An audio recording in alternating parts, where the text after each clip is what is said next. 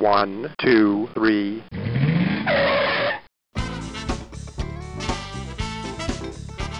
Bem-vindo, bem-vindo ao Paladar Distinto, seu podcast de gastronomia.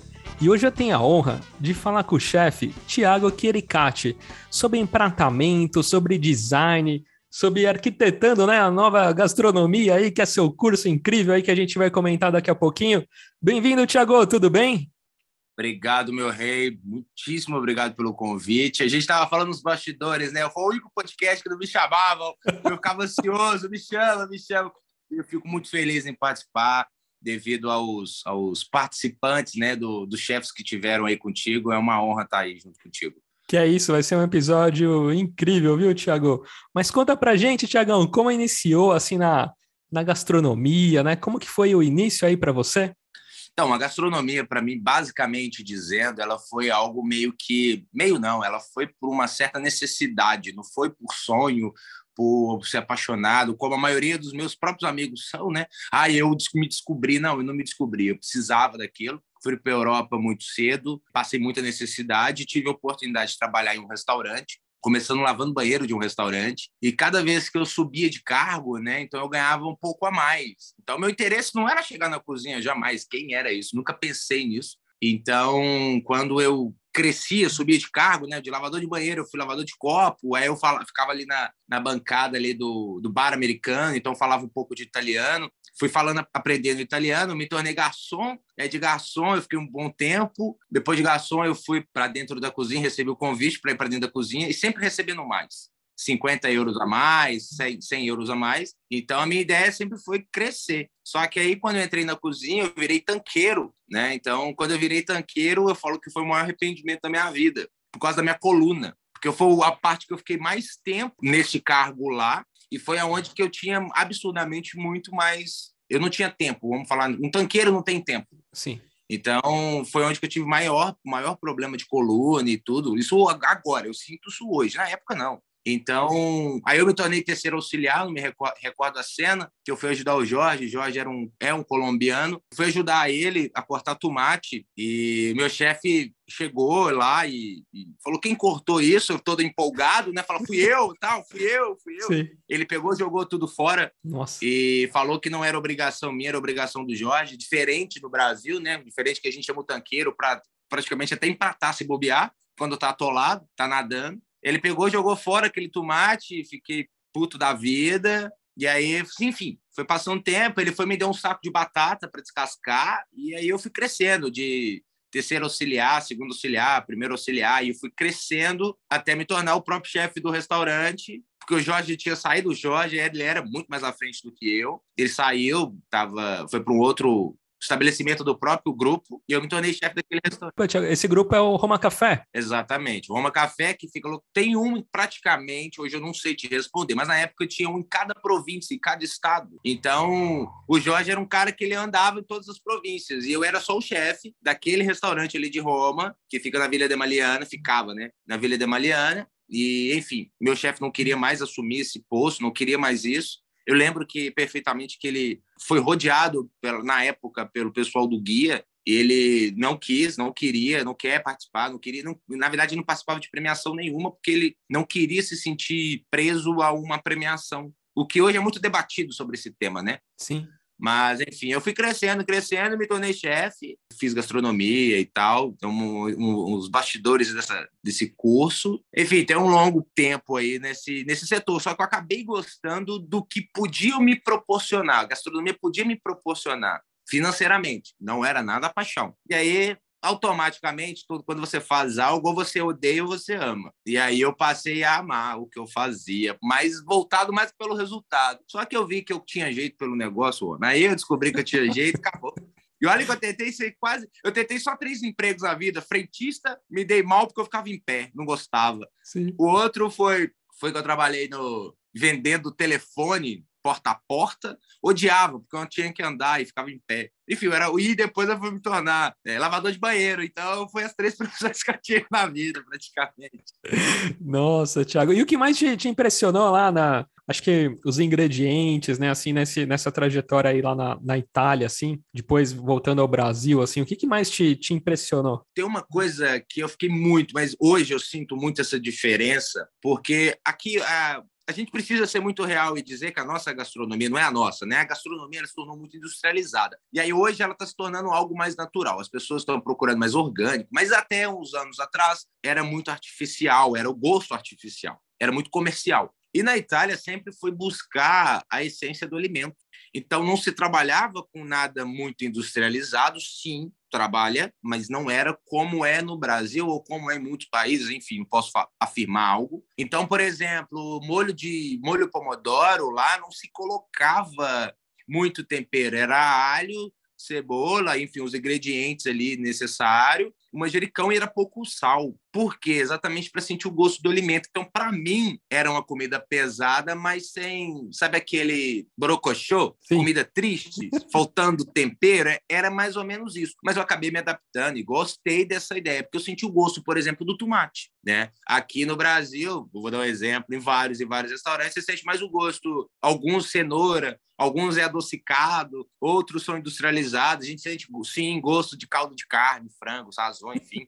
Sim, existe isso, não tem como fugir. Tem gente que usa, eu, eu sou contra, mas, enfim, então essa diferença é muito bruta. Do, eles buscam a essência do alimento. Aqui, hoje, posso falar abertamente isso, que hoje se preocupa se não industrializado, mas é uma questão muito, ainda está engatinhando, né? E lá teve uma passagem também, né, Tiago, estava vendo até uma, uma entrevista sua também, assim, teve um, um fato muito, muito bacana, né, acho que, que até você mesmo comenta, né, lá no. Você teve alguns tutores lá que foram como se fosse um pai para você, assim, na né? questão lá do seu curso, né? Como não? Foram, para mim foram, para mim foram. É. O que, que acontece? Quando eu falo da, da, da, faculdade, eu esqueço a cena, a cena assim, né, do, da situação, que foi. É, ele, o Tony sempre disse para mim que eu tinha talento, que eu sempre fui com força, eu sempre fui com vontade, não era que eu tinha talento, eu sempre fui com vontade. É, eu acredito que a gente não nasce com dom. Nunca acreditei nisso. Eu acho que a gente nasce com certo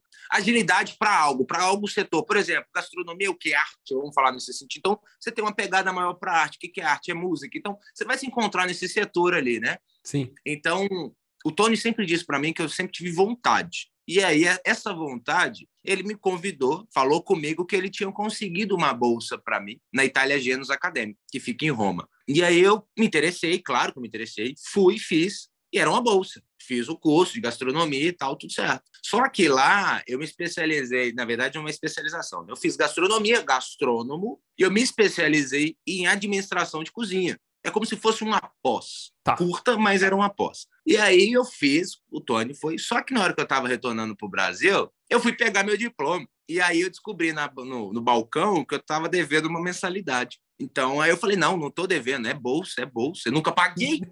É bolsa, é bolsa. E aí eu falei, não, mas quem está pagando isso? Então, enfim, não recordo qual foi minha fala, eu pedi para ver e tal. E ela foi me mostrou que era o Tony que pagava. E aí eu falei, caramba, um ano e meio de, de curso, de faculdade, curso, né? Não é faculdade, curso, e, e eu descobri que foi ele. O Tony era o dono do, do Roma Café? Era um grupo, né? Era um é grupo, grupo, assim, era três. Era o, o Nonô, que eu brinco que era o seu Agostino, que era o pai de todos, realmente, isso, isso é uma coisa que eu admirava muito, admirei por muito tempo na Itália. Ele era o pai dos meninos, que era o Tony, ele era o pai do Tony, pai do Michele, o pai do, do Eduardo. Então, ele realmente era o homem brabo mesmo. Eu vi a cena em Canosa de Pulha de pessoas beijando a mão dele, no rosto. Eu falei, você tá de brincadeira? E na hora, eu não tinha assistido na época Poderoso Chefão, e aí depois eu fui ver, e realmente não sei te responder se era, mas acredito que sim. E Canosa de Pulha só tinha dois brasileiros, era eu e um, um outro cara que morava lá. O Agostino, que era o pai, né, o avô, que eu sempre, sempre falei de vô, ele fazia compra para os filhos. E a compra que ele fazia, ele fazia para mim, cara. Era surreal. Caramba. Ele me tratava como filho, por isso que eu falo que era para mim como fosse realmente foi minha família. E a, a, gente troca uma ideia duas vezes por ano, mas a gente ainda. Eu e o Michele, o, o Tony. O Tony era o chefe, o Michele era o que tomava conta da, do financeiro, o Eduardo era responsável pelo bar e o Agostino era o dono todo. Nossa, que, que história, né? O que você falou, né? Foi uma família lá para você, né? Foi muito bacana isso, né? Quando, quando eu cito isso, eu não esqueço que quando eu fui fazer o teste lá, né? Esse teste, porque no Brasil a gente não tinha o costume de fazer testes, né? Mas enfim, fui fazer o teste, era três dias, e esses três dias eu trabalhei e não se pagava até é, esse teste e eu achava que pagava esse teste. E aí, no final do expediente de um domingo, não me recordo que dia que era, mas era um final de semana, eu fiquei esperando o meu pagamento. Todo mundo passava e pegava. É pagamento semanal, né? Sim. Passava e pegava seu dinheiro. Passava e pegava seu dinheiro. Eu esperando me chamar. E aí eu fui para. Mas aí o Agostinho, o, o Michele, aliás, virou: o que você está fazendo aqui, Thiago? E o Michele falava português porque ele era casado com a Corona. A cantora? Aquela cantora brasileira. Sim, sim. É.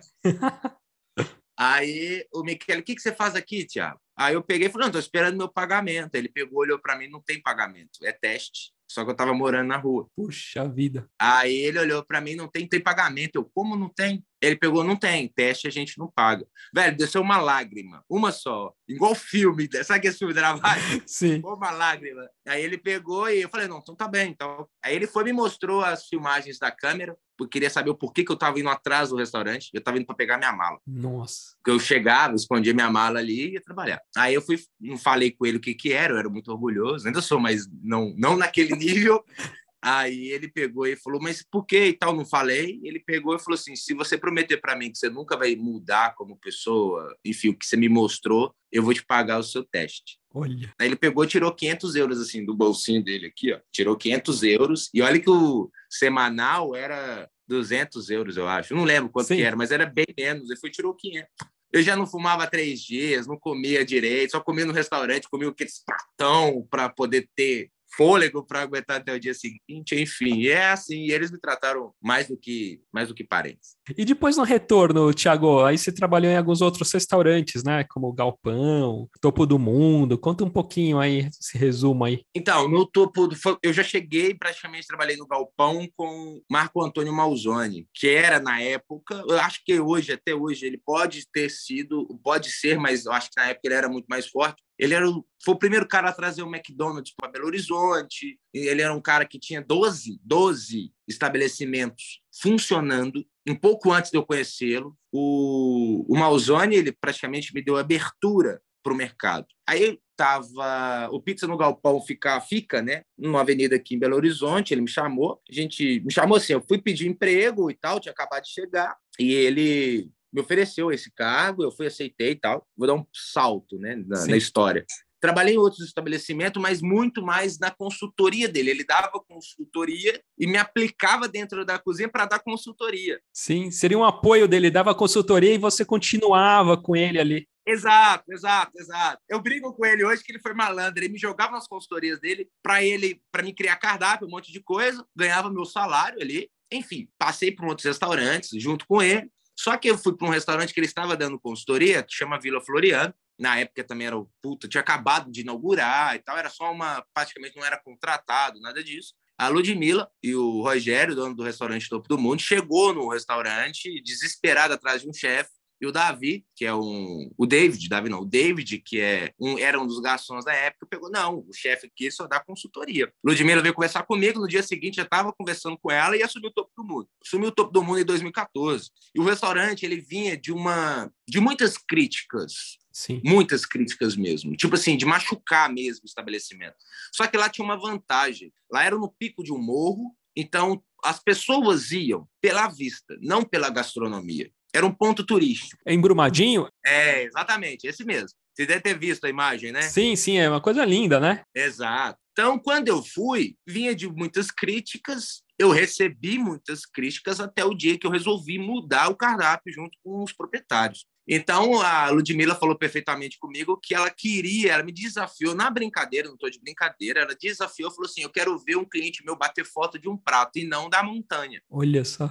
Aí, enfim, fui brincando e fui fazendo e as coisas foram acontecendo. Aí o, a revista Vogue foi lá e estava rolando uma premiação da revista Vogue, a gente ficou em 32 lugar, entre os 50 melhores pela revista Vogue. E a minha carreira meio que saltou. Não dei muito destaque para isso que eu não sabia o que, era aquilo, o que, representava aquilo para o setor. Como eu friso, eu posso ter trabalhado muito tempo na Itália, mas eu ainda era muito inocente para essas coisas. Sabia, sim, do que, que poderia proporcionar, mas eu não sabia o que, que seria aquilo. Quando ganhamos a 32º colocado, puf, minha carreira explodiu. E aí eu comecei a me preocupar com a estética, porque a Ludmilla tinha me feito aquele desafio, mas ela tinha me mostrado uns três, quatro, cinco pratos do Chef Talk, do Instagram aí qualquer. E eu fui replicar aquelas ideias. Então, acabou que lá no topo do mundo, a minha, a minha irmã é, adoeceu, teve câncer, e eu pedi para me retirar do topo do mundo em 2015. E aí eu me pedi para retirar do topo do mundo e fui fazendo as minhas coisas. Eu passei para os demais restaurantes, Ouro Minas e tal, mas eu posso falar que o divisor de águas da minha vida foi o topo do mundo e, em tese, o Baltazar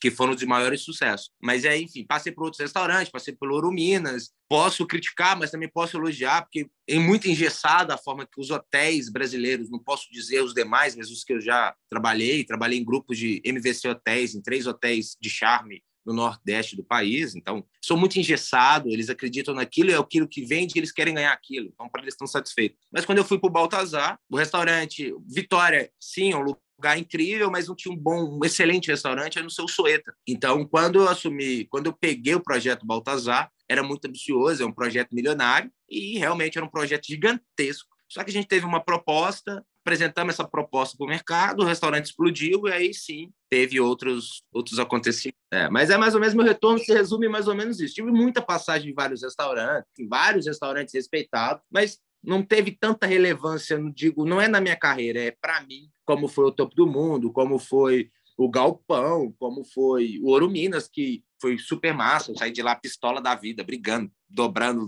44 horas interruptas, sem dormir, sem nada. Entendi que aquilo não era para mim mais, enfim. E é isso. Mas o mesmo retorno se resume assim. Ô, Thiago, e, e aí foi nessa parte no topo do mundo que deu esse, esse boom aí, você se descobriu aí nessa parte do, do empratamento, nesse design, né, da comida e tudo mais, assim, foi aí que deu o start? Você já vinha um pouco lá da Itália também com esse. Não, da Itália não. Da Itália não, porque da Itália a cozinha é muito rústica. Eles tá. respeitam essa cozinha. Para eles tem que ser fartura mesmo, e aí não tem discussão. Da Itália, hoje, eu posso falar que eu trago as receitas, tá. não trago a estética. Mas sim, foi no topo do mundo, baseado no que a Ludmilla me apresentou, eu comecei a replicar aqueles pratos que eu via na foto.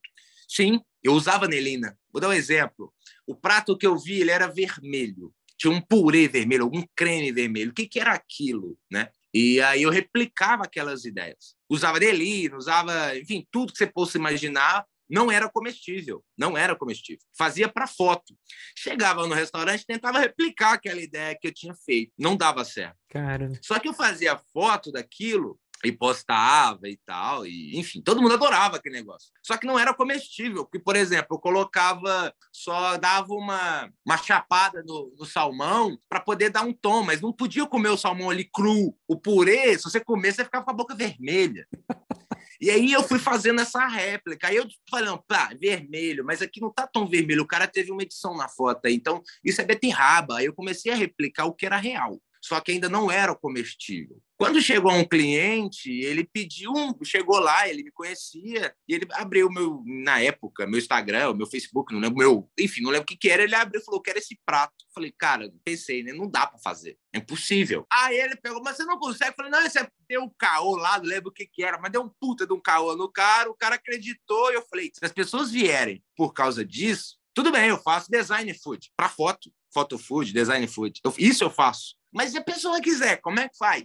E eu comecei a melhorar esse lado e se tornar tudo comestível. E eu não esqueço que eu peguei, o cara queria, enfim, passaram-se um tempo, um cara queria uma sobremesa que tinha uns macarrons, umas frutas vermelhas, uns splash de creme de leite com iogurte. Só que na época que eu tinha feito essa foto, foi com a Nelina vermelha. Tá bom, vamos lá. Fui lá e fiz, com, processei o, o, muitos morangos para ficar mais próximo daquela cor, com creme de leite, e repliquei aquele prato para o cara comer. Ele comeu, pá, não ficou nada vermelho. Eu falei, esse é o caminho. E eu fui começar a me aprofundar nessa história, fui entender a Nelina, por que da Nelina. Na Europa se usa alguns alguns ingredientes, né? Se mistura com anilina para poder puxar o tom do prato. Na cozinha salgada, a cozinha doce se usa. Aí eu fui começar a estudar mais, por livre espontânea vontade. Aí eu fui ver vídeos, eu engolia vídeo na época. eu fui tentar entender. Foi quando eu descobri a técnica, várias técnicas que não posso dizer que foi eu que trouxe para o Brasil, mas foi um dos, acredito que tenha sido um dos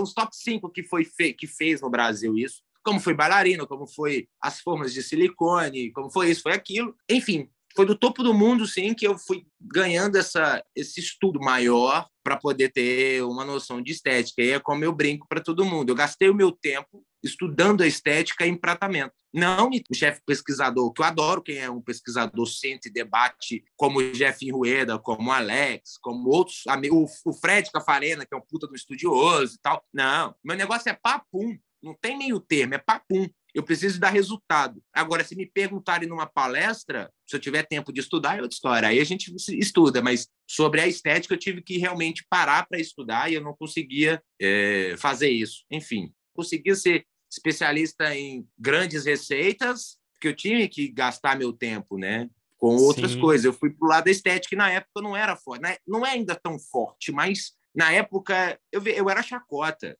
A faculdade que aqui no que, eu, que me conheceu, tem chefe de cozinha aqui no, em BH que falou muito, ultra mega mal de mim. Falou que aquilo não funcionava, que não ia dar certo. É sempre assim. Eu tô, eu tô vendo sobre sobre vinho, tá? Vou fazer um episódio, né? E essa, essa vinícola também, ele fazia uma, uma técnica lá que colhia antes a uva, tal, lá em Portugal e tudo mais. E aí todo mundo, né? Todo mundo criticando também. E hoje todo mundo usa, né? Então, é, sempre tem a, o começo da, da crítica, né, Tiago? O começo. Mas, Tiago, e falando em, em, técnicas, né? Assim, são várias, né? E além das técnicas, né, Tiago? E essa parte de utensílio também é, é muito importante, né? Desde a escolha de um prato, né? Eu vejo agora também muito prato cerâmica ou preto, assim, que destaca muito, né? Evidencia muito a, a comida, né? Eu brinco com o meu curso ali, arquitetando a nova gastronomia, mas é pelo fato de realmente ter criação ali, de arquitetar aquela ideia, né? Sim. É, de pegar o projeto do zero. Eu vou te dar um exemplo aqui, que são regras mesmo. Eu não estou aqui para vomitar o que é certo ou o que é errado. Eu vou falar o que eu funciona comigo. Pode, pode ser que funcione com você, pode ser que funcione com qualquer outra pessoa que está nos ouvindo. Mas é o seguinte: preto, ele é a ausência de todas as cores. Sim. Se ele é ausência de todas as cores, qualquer cor que eu colocar, entre aspas, vai dar destaque. O branco, ele é todas as cores juntas. Então, todas as cores juntas, traduzindo, qualquer cor que eu colocar vai ser ganhar destaque. Eu trabalho muito com preto e com branco. É meio que uma regrinha minha, particularmente. Sim. Não gosto de trabalhar com prata azul, vermelho, nada disso. Por quê? Porque o preto, para alguns alimentos, ele, ele dá destaque. Para outros, eu já fiz um teste recentemente até, empratei com preto, gostei, adorei. Empratei com branco, o mesmo estilo. No branco, ele ficou meio, meio assim, meio faltou algo. O preto ele já ganhou aquele destaque, mas o molho de café não ganhou destaque, só se eu filmar, filmasse de perto. Mas valeu a pena a tentativa e eu consegui ter essa noção.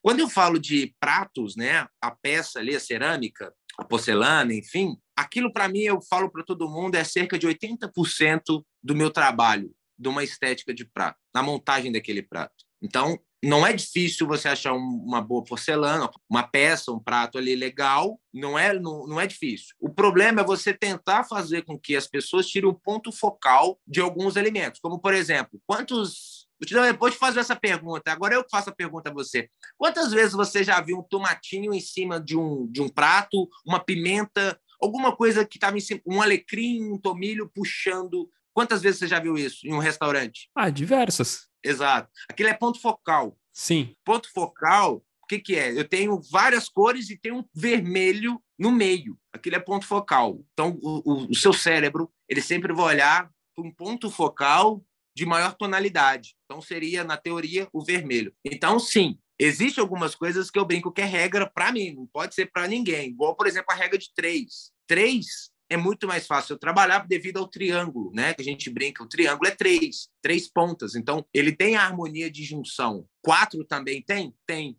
Mas não dá esse, essa gramática que eu li algum tempo atrás. É igual, por exemplo, a gente falar sobre utensílio, a gente falar da bailarina. É igual a questão do brownie, por exemplo. O brownie ele é bem tradicional. Ele é o quê? A ganache embaixo, o bolinho, a farofa de castanha e a bola de sorvete. E, é, na maioria das vezes, um, um, um hortelã. Sim. E alguns ainda fazem, né? Se for um prato quadrado, ainda fazem assim com a ganache, né? É bem tradicional, era, né? O que, que eu fiz? Eu peguei todos esses, esses ingredientes e passei numa bailarina. Só que eu vi esse vídeo, o cara passando no toca-disco. Quando ele passou no toca-disco há um tempo, quando eu vi aquilo, ele fez uma técnica que eu não sabia que era o pincel que fazia aquela técnica, que eu fiz com uma escova de roupa. E fiz com toca-disco também da minha mãe, velho. Depois eu fui ver outros vídeos que eu vi que era uma bailarina. E não era uma bailarina alta, era uma bailarina de vidro, que tudo faz um sentido, tudo tem uma harmonia lógica nisso. A bailarina de alumínio, ela é alta, então ela balança. A de vidro, ela é muito baixa, então ela não balança. Então tudo tem uma certa lógica. Quando eu peguei essa bailarina, eu fiz os mesmos ingredientes do brownie, só que a diferença é que eu agreguei valor, eu coloquei um macarrão. Então virou o choque, choque, choque, que foi meu divisor de água. É a questão, por exemplo, do pincel de silicone. Para fazer essa técnica, se eu fizer com de silicone, a ganache tem que estar tá mole, muito mole. Se eu faço com pincel de cabelo, olha que loucura. Se eu faço com pincel de cabelo, ele pode estar numa textura perfeita de ponto de bico, praticamente. Então, uma pinça, todo mundo acha que uma pinça para enrolar uma massa, todo mundo vê aquela pinça de 30 centímetros, a maioria, na época até, era a pinça de proteína, para mexer com proteína. Mas não, era para enrolar a massa, porque é muito mais fácil. A gente estava falando nos bastidores lá, quando a gente começou a conversar. Cara, eu fui praticamente, eu não, não, não posso vangloriar essa ideia, porque eu não sei, mas eu fui praticamente um dos primeiros a enrolar uma massa numa pinça. Só que a minha pinça, ela foi feita com dois espetinhos de churrasco e uma colher de pau passado na fita que eu não sabia como é que faria aquilo, não sabia que era pinça, não tinha como ver na imagem. Eu só vi muito enroladinho aquele, aquele, aquela massa. Tudo bem, já sabia o que era uma pinça. Claro que eu sabia, mas não sabia onde que eu comprava aquilo. Então fui lá e fiz uma. É igual quando eu passei uma escova de roupa. Aí eu fui entender que fazer com pincel de silicone, por que da bailarina, por que disso, por que de um prato, por que da ausência da cor, por que, que tem o branco ele é todas as cores unidas, o preto é a ausência das cores, o porquê que o vermelho se destaca muito mais no preto do que no, no branco. Nos nossos olhos vai se destacar mais no branco, mas não, ele se destaca no preto. Tem uma linha lógica aí que é um estudo que foi um pintor que fez, enfim, não sei quem foi, que ele sempre usava vermelho. Por que, que Van Gogh, Van Gogh, acho que é Van Gogh, não vou me recordar quem foi, Picasso, aliás, ele não fazia linha reta, tinha uma lógica no psicológico. Na época nem tinha esse negócio. Enfim, teve um estudo por trás, mas feito assim pelos coco, que me trouxe até aqui, que foi pegando pequenos detalhes, igual a forma de silicone. Forma de silicone é da, não posso, não vou dar o nome que não não te patrocina, então não vou dar o nome. mas essa forma de silicone, eu vou ser bem sincero, eu posso perguntar a 50 chefes aqui agora, quantas queneles com a temperatura, sem ter o equipamento, o sorvete, cara, é uma dor de cabeça para fazer uma quenelle na colher é uma dor de cabeça. Eu estou falando por mim. Eu tinha que fazer 15 para acertar uma. Nossa. Aí eu descobri uma forma que apareceu em algum vídeo de alguém. Aí eu fui importei lá da Itália uma. Pronto. Todo mundo acredita que eu faço as minhas quenelle na colher. Não, não tem como eu fazer. A temperatura é muito alta. Eu não tenho. Esqueci até o nome da máquina que faz o... a textura perfeita. Cara, aquela máquina custa um valor de um carro popular, quer dizer, nem é mais popular, né? Um carro. Então, são coisas que a gente vai buscando, vai tendo informação, vai, vai buscando. Eu não gasto meu tempo. Aliás, hoje eu posso até gastar, mas antigamente eu não gastava meu tempo vendo futilidade. Eu via mesmo, estudava aquilo, entendia, voltava, voltava e replicava, replicava. Então, aquela ideia de fazer aquele prato para foto, o cliente me procurou. Quando eu fiz a mudança do creme de leite com frutas vermelhas e tirei a anelina, eu entendi que ali era o meu caminho. Foi onde que eu realmente me tornei, sabia o que eu gostava daquilo, de verdade. Nossa, e tem alguma inspiração, Thiago? Alguém que é algum chefe aí, ou de fora do Brasil, que você fala, nossa, nessa, nessa técnica aí de, de design, de, de empratamento, assim, que você é muito fã, assim? Tem alguém que você Cara, tem uns caras aí que eu não, na verdade eu não vou saber falar o nome, mas tem uns três malucos aí que os caras para mim foram minha, foram muito, por muito tempo, muito minha referência de estética. Sim, foram. Teve uns três malucos aí. Mas eu vou lembrar de um aqui, que é o da sobremesa. Eu nem entendo tanto de sobremesa. O Vidal é um cara surreal na, nas sobremesas. Eu que entendi um pouco de harmonia de prato foi por causa dos pratos, da, das sobremesas dele. Tem o Antônio, um francês, acho que é Antônio Bauchou, incrível também na sobremesa. Tem o Jason, que inclusive eu estou seguindo ele recentemente, que é o cara que trabalhava com a Nelina. Então são referências, sim, com certeza. Que legal, Thiago, que bacana. E falar do seu curso, Thiago, até para quem tá nos escutando aqui, quer entender um pouco mais, né? E o legal, né, Thiago, que não é só para é, para prato salgado, né? É para tudo, né? É para um doce, é para uma sobremesa, né? Esse curso ele é voltado um pouquinho para todo tipo, né, de, de gastronomia, né? Exato. O Arquitetando a Nova Gastronomia, a gente tem dois módulos que praticamente é muito, é brutal, vou falar a diferença do um para o dois. Porque um foi de uma cozinha mais voltada, que eu, como que eu trabalhei? Eu fiz a primeira aula do curso, de todos os cursos, a primeira aula é o seguinte, vou dar um spoiler aqui, é uma panacota. Só que fazer uma panacota, ela é de uma cozinha clássica, né? Sim. Então eu tive que fazer a cozinha clássica, que era a panacota de baunilha com frutas vermelhas. Só que eu fiz ela e com a mesma ideologia daquela panacota, eu fiz uma contemporânea, que foi o mel e suas versões, que eu tirei o açúcar, tirei a baunilha e coloquei o mel.